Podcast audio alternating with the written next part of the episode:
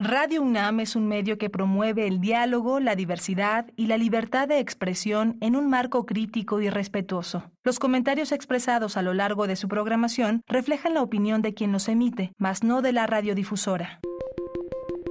Hipócrates 2.0 Nutrición. Bioética. Estrés. Vacunación. Salud. El Programa Universitario de Investigación en Salud y Radio UNAM presentan Hipócrates 2.0. Investigación y vanguardia en salud.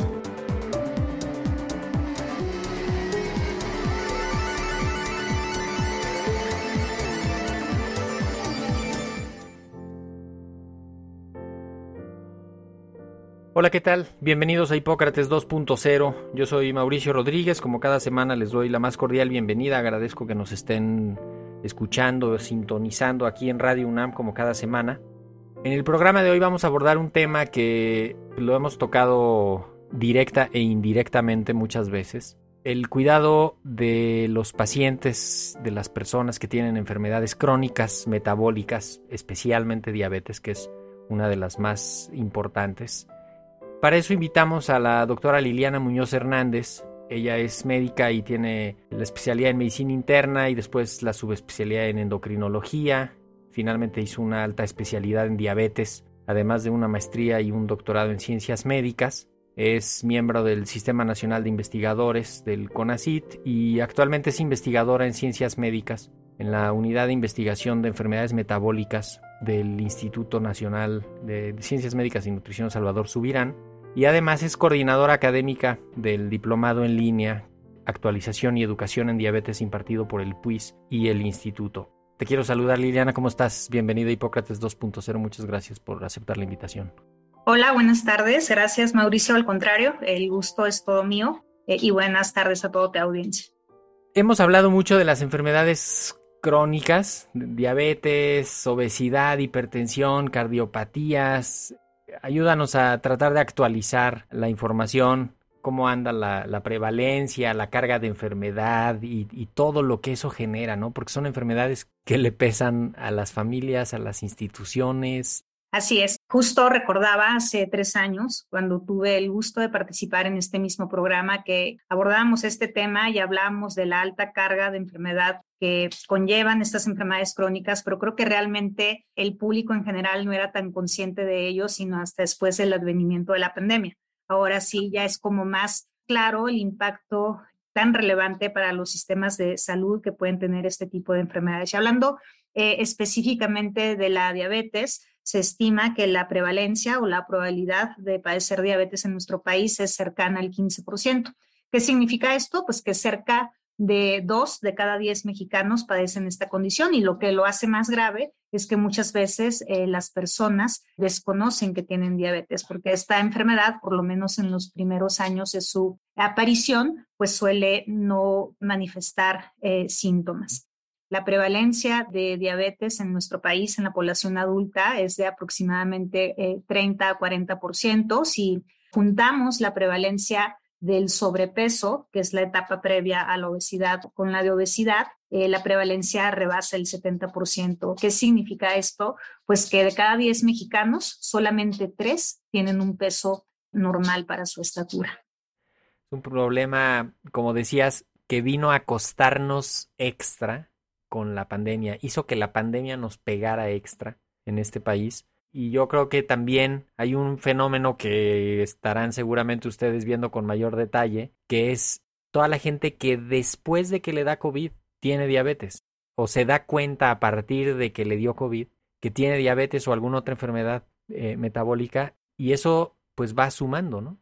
Eso va sumando. De hecho, las políticas como públicas que se encargan de estudiar las prevalencias de estas condiciones en nuestra salud, justamente se han modificado en los eh, dos últimos años, de tal manera que la, la llamada encuesta nacional de salud pues antes se hacían sexenalmente, porque en parte el objetivo de ellas era evaluar eh, eh, el resultado de las políticas públicas de los gobiernos y a partir de hace dos años se cambió y ahora la, la encuesta es continua y el objetivo que tiene el gobierno actual es tratar de publicar o de reportar cada año lo que está sucediendo y seguramente muy, muy pronto vamos a tener datos más objetivos de cuál fue el impacto de la pandemia en estas enfermedades crónicas. Vamos a conocer si aumentó la prevalencia, porque como bien mencionas, la infección por eh, COVID-19 hizo que se llegara a más diagnósticos de diabetes y hay muchas posibilidades. Una es que los, los pacientes ya la hayan padecido y, no hayan sido conscientes de ello. Otra es que la misma enfermedad y todo el proceso pues inflamatorio que desencadena sea un factor precipitante de la diabetes, pero el caso es que seguramente vamos a tener pues aumentos en las cifras de enfermedades crónicas.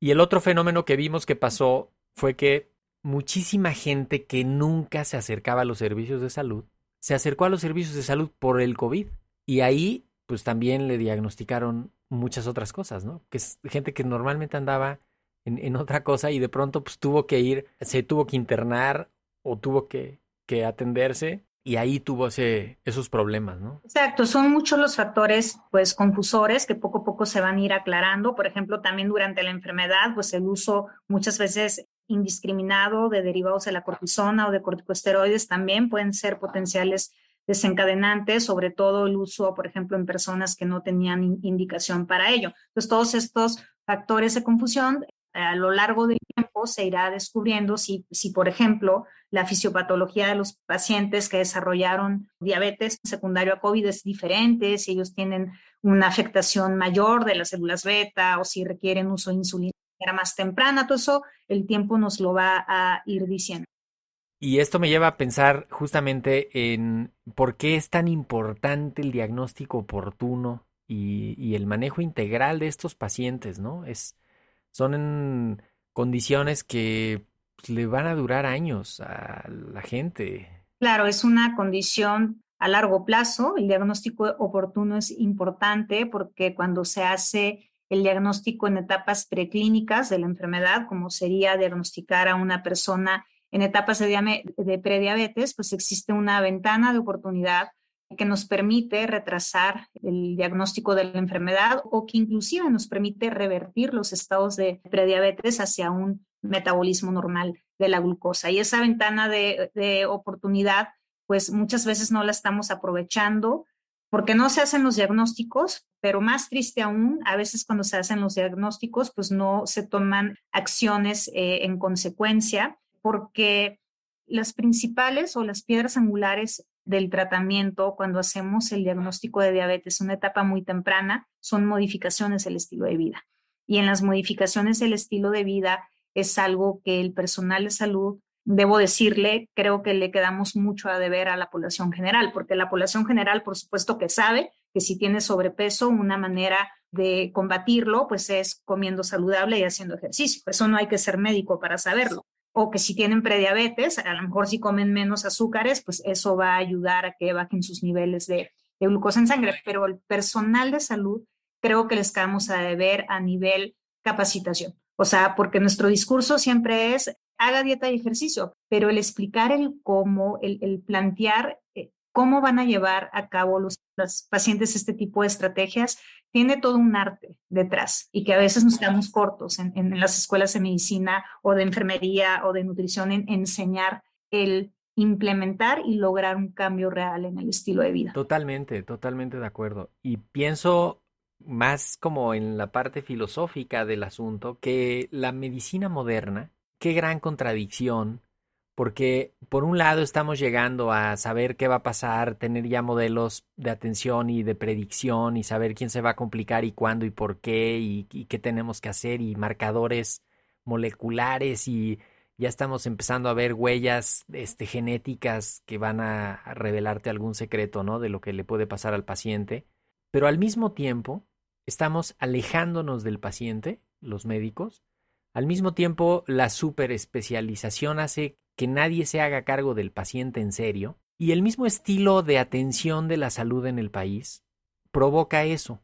Hace unas semanas había toda una discusión de que si los consultorios de las farmacias servían para algo o no, y lo trato de ligar con esto sin forzarlo mucho, pero yo digo, si la gente que se está yendo a atender en esos lugares porque le cuesta barato, porque no tiene que hacer cola, porque le van a dar algo rápido y tal, si ahí no se le explica correctamente, no hay una seguimiento, no hay un expediente bien llenado y no hay y luego el paciente va a andar de especialista en especialista, entonces no va a haber un seguimiento en el que haya un vínculo, en el que haya eso que se necesita en la medicina, que es esa confianza, esa complicidad del médico con el paciente. Yo creo que eso no hay manera de cuantificarlo, pero eso ha ayudado a que medio el control de esto sea un desastre, ¿no?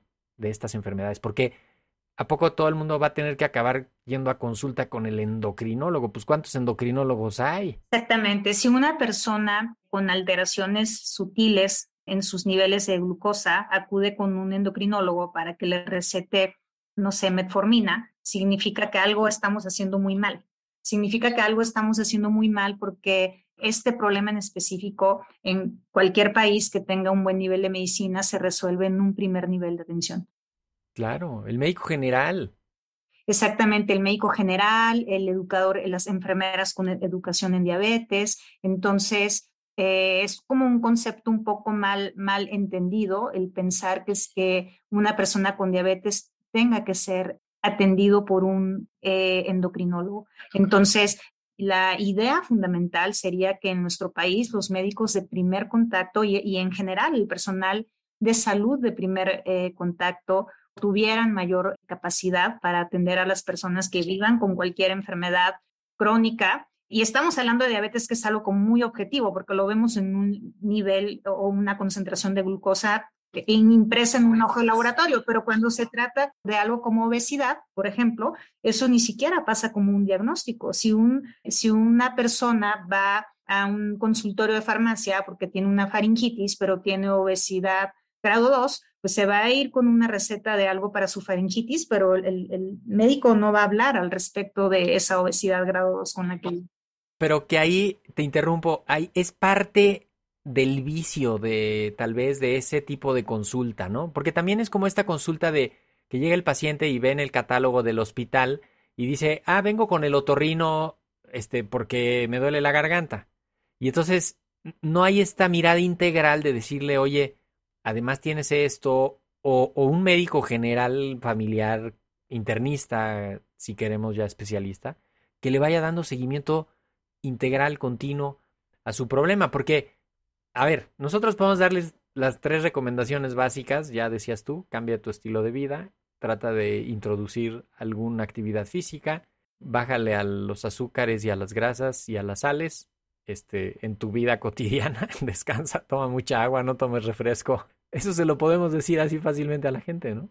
Sí, pero siento yo que también es mucho el creer que no, que a lo mejor no lo vamos a hacer tan bien si no somos, no vamos a poder prescribir también ejercicio si no somos médicos del deporte, o no vamos a poder prescribir también un, tratamiento integral de diabetes si no somos endocrinólogos. Y eso es un error conceptual al final, porque las bases del ejercicio es algo que se debería conocer desde la carrera de medicina general, este, los conceptos básicos, las definiciones, eh, saber cómo se investiga, cuál es el nivel, por ejemplo, de actividad física basal de una persona y con base en ello hacer recomendaciones. Y no solo decir lo que dice en el primer párrafo de todas las, lecturas que hacemos estos padecimientos cuando llegamos a la parte de tratamiento, ¿no? De que la dieta y el ejercicio son la piedra angular. Pues claro que lo son y eso el paciente ya lo sabe, a pesar, a pesar de que no estudió medicina. Lo que no sabe es cómo lo va a hacer qué indicaciones le vamos a hacer, a qué paciente le vamos a decir que camine, a qué paciente le vamos a decir que a lo mejor no le conviene caminar porque tiene una obesidad grado tal y a lo mejor le conviene algo de donde no cargue su cuerpo. ¿Qué indicaciones le vamos a dar si el paciente es usuario de un reloj inteligente o celular inteligente o, o si no es usuario de este tipo de dispositivos? Todo este conocimiento está a un clic de distancia siento que es como una necesidad que los profesionales de salud de primer contacto le pierdan el miedo a la prescripción de los cambios del estilo de vida, ni hablar de las cuestiones eh, nutricionales. Sobre todo para una enfermedad, para una enfermedad tan prevalente, ¿no? Que yo creo que ahí es donde todos tenemos que asumir cierta responsabilidad. Ahorita pienso, por ejemplo, en que, pues ya tal vez sí es fácil decirle a una persona, a ver, Mira, no te fijes en las calorías, fíjate en los sellos que traiga el producto que te vas a comer y asegúrate de que no te comas más de uno al día que diga exceso de calorías, exceso de azúcares, exceso de grasas y ya, a ver, empecemos por ahí. Para eso es el etiquetado claro, para que la gente no tenga que sacar las cuentas matemáticas de las calorías y del peso y de... Exacto, y empezar por estrategias tan sencillas como, oye, si estás viendo que tiene los cuatro sellos o los cinco sellos, ese no es un buen alimento para ti ni para nadie. Un ejercicio muy útil es en, el, en, el, en la compra del supermercado. Fíjate cuántos productos llevas que tengan sellos y pues vete poniendo unas metas semanales de, cada vez llevar menos productos que tengan sellos, ¿no? Y eso pues tal vez te va a llevar a llevar a tener que comprar ingredientes y hacer tus preparaciones y ahí puede empezar parte de esto, pero pero es difícil, ¿no? ¿no? Cambiar el estilo de vida es lo más difícil, por eso se necesita educar al personal de salud que va a acompañar a los pacientes, ¿no? Yo creo que ese, ese foco es importantísimo, por eso el Programa Universitario de Investigación en Salud, el PUIS, y el Instituto Nacional de Ciencias Médicas y Nutrición Salvador Subirán, desde hace varios años, trabajan en este esfuerzo de educar al personal de salud, específicamente en el cuidado de la persona que vive con diabetes y algunas otras enfermedades metabólicas crónicas, ¿no? Así es. Este diplomado está dirigido para todos aquellos profesionales de salud que pueden ser desde nutriólogos, psicólogos, médicos, entre otras muchas áreas de los profesionales de salud que estén interesados en tener un conocimiento más amplio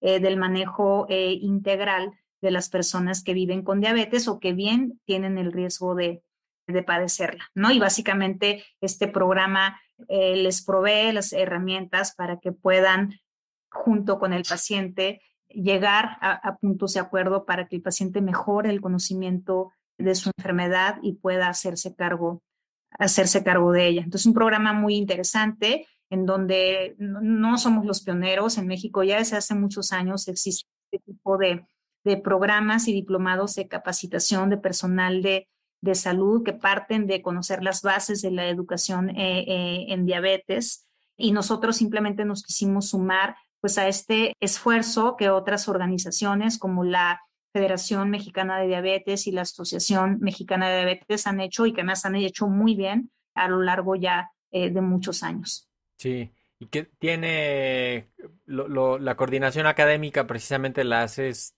tú con además la doctora Cristina García Ulloa, la maestra Elsa Guerrero, el doctor Samuel Ponce de León, que es el coordinador del PUIS, y es, es un diplomado que tiene nueve módulos, básicamente abordando todos los aspectos que tienen que ver con la educación de, en diabetes, la enfermedad, la, los tratamientos, los estilos de vida, los, ¿no? O sea, el tratamiento integral, el cambio de comportamiento, el autocuidado, que son las herramientas que necesita el personal de salud para acompañar a sus pacientes.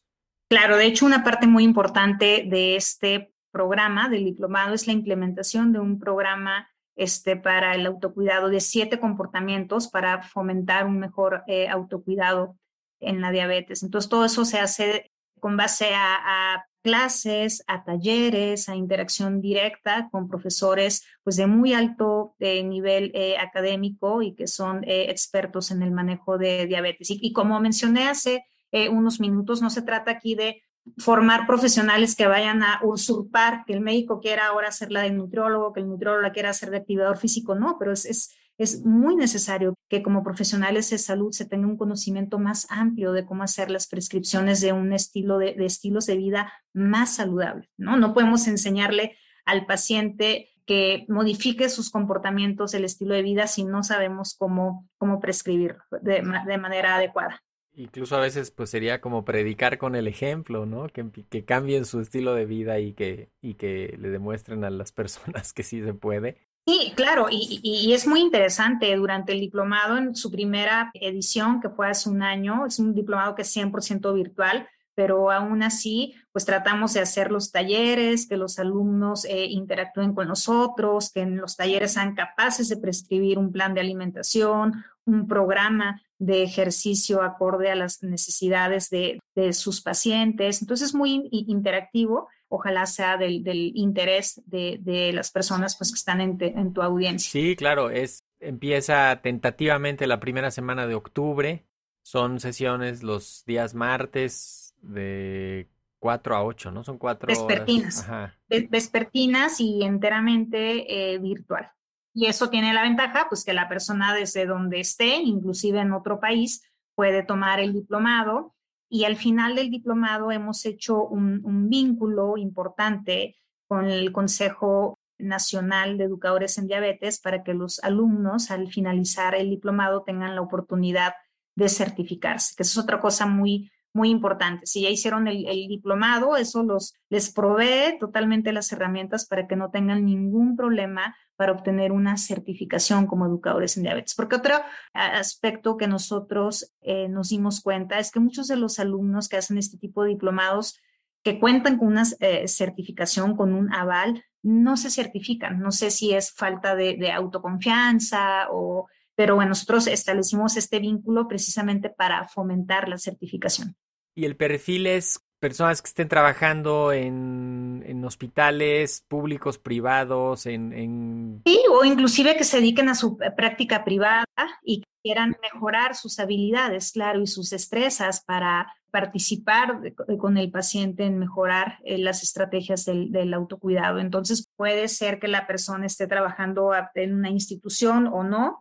Yo creo que este perfil se adecua pues prácticamente a cualquier profesional de salud que esté interesado en ampliar sus conocimientos en, en, en la diabetes y sus consecuencias cardiometabólicas. ¿Y cómo, qué tal les fue con la primera generación? Con la primera generación nos fue bien pues era la primera edición también para nosotros. Obviamente aprendimos muchos de, nuestros errores, siempre nos quedamos con las ganas de, haberlo querido hacer mejor. Entonces esta segunda edición nos va a servir para, para eso. Eh, los alumnos en general, pues todos manifestaron un alto nivel de satisfacción al final de, del diplomado. Hubo la oportunidad de que algunos se certificaran, hubo incluso varios alumnos del diplomado que, viven fuera de la Ciudad de México y que al final del diplomado decidieron hacer una visita grupal a nuestras instalaciones en el Hospital de Nutrición, porque fue tanto su entusiasmo durante los, los 10 meses que estuvimos conviviendo que rompieron el cochinito y tuvimos la oportunidad de, tener una convivencia pues personal con ellas y con ellos, perdón, y mostrarles las instalaciones. Entonces quedamos y, y, vincula, ¿no? También crea redes. Yo yo estoy ahorita coordinando coordinando el Diplomado Internacional de Endocannabinología. Tenemos 100 alumnos de varios países, de muchas profesiones y de pronto pues sí se va tejiendo una red de profesionistas se hace desde luego una bolsa de trabajo muy útil para todos porque pues se conocen, saben, este se van llamando, se invitan, eh, se hacen alianzas para investigación, se identifican potenciales alumnos de candidatos de posgrados, este se va se va creciendo. Yo creo que es parte de una formación continua que que tenemos que ir haciendo en las universidades y que qué mejor que aprovechar esta virtualidad para poder conectar a personas que, imagínate a alguien de una ciudad pues, que no iba a irse a la capital del país a hacer un diplomado jamás, ¿no? A lo mucho iba a ir a la capital de su estado, o alguien que, que tiene trabajo y no puede, que está aquí en la Ciudad de México y que no puede más que eso, conectarse ese día, dedicarse esas cuatro horas, sacar los trabajos, hacer las evaluaciones, etcétera, ¿no? Yo creo que eso eso es muy bonito. Sí, exactamente, como bien lo mencionas, inclusive para la gente de la Ciudad de México, que sabemos que es una ciudad compleja, es una ciudad difícil. No me quiero imaginar a alguien del norte de la ciudad queriéndose desplazar a ciudad universitaria para tomar un.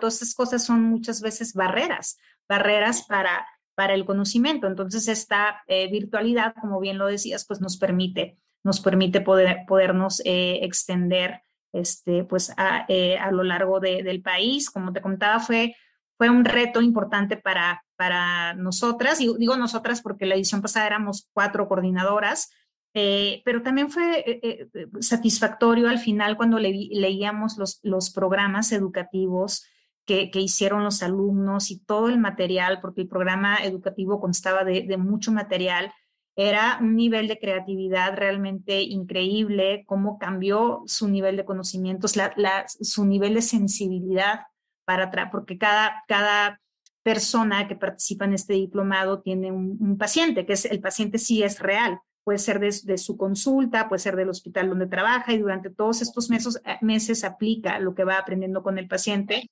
Entonces, e, es increíble ver cómo no solo cambió el alumno, sino cómo cambió el, paciente, toda la creatividad que tienen para desarrollar el, material que, que, se les pide desarrollen durante el diplomado. Entonces, pues fue, fue también para nosotros eh, satisfactorio. Padrísimo. Oye, pues que el, quien esté interesado se meta a la página del PUIS, que es puis.unam.mx. Ahí está en, el primer carrusel está anunciado el diplomado en línea Actualización y Educación en Diabetes. Tentativamente inicia el 4 de octubre. Escriban al correo cursos.puis, que es P-U-I-S, arroba unam.mx. Desde luego el cupo es limitado. Eh, escriban, vean los requisitos, este, váyanse anotando. Eh, puede haber facilidades de pago, eh, planteen ahí sus circunstancias, véanlo y pues lo primero es manifiesten su interés para que, para que el curso arranque con el mayor número de personas posible y que se vaya pues logrando el objetivo, que es finalmente entrenar, preparar, educar al personal de salud que va a atender este problema tan prevalente. ¿Con qué idea te quieres despedir, Liliana? Pues eh, básicamente eh, agradeciendo la invitación y pues eh, exhortando a, todo aquel que tenga algún interés, aunque sea mínimo, por profundizar en esta enfermedad, créanme, no, no se van a, arrepentir porque eh, al final que nosotros les pedíamos a los alumnos que nos dieran su opinión, nos decían, es que somos otras personas, entre antes y después de que, de que hicimos eh, el diplomado. Genial. Pues doctora Liliana Muñoz Hernández, investigadora en ciencias médicas en la Unidad de Investigación de Enfermedades Metabólicas del Instituto Nacional de Ciencias Médicas y Nutrición Salvador Subirán y coordinadora académica del Diplomado en Línea Actualización y Educación en Diabetes del PUIS y el Instituto. Muchísimas gracias por haber estado en Hipócrates 2.0. Te vamos a volver a dar lata para que nos platiques de otras enfermedades metabólicas. Claro que sí, con todo gusto. Pues ya oyeron, ya tienen la dirección, métanse a la página del PUIS. Este y otros diplomados están ahí descritos, van iniciando en diferentes momentos del año. Seguramente hay algo que les interese. Con esto me despido. Yo soy Mauricio Rodríguez, esto fue Hipócrates 2.0. Espero que la próxima semana nos vuelvan a acompañar. Por lo pronto, sigan en la sintonía de Radio UNAM. Hasta la próxima. Agradecemos al doctor Samuel Ponce de León, coordinador del Programa Universitario de Investigación en Salud y coordinador académico de esta serie. El Programa Universitario de Investigación en Salud y Radio UNAM agradecen tu escucha. Te esperamos la siguiente semana para platicar sobre lo último en materia de salud e investigación en Hipócrates 2.0 investigación y vanguardia en salud. Se despiden de ti en la producción Patti Gamboa, Héctor Castañeda y Alejandra Gómez. Hipócrates 2.0, Radio UNAM. Experiencia sonora.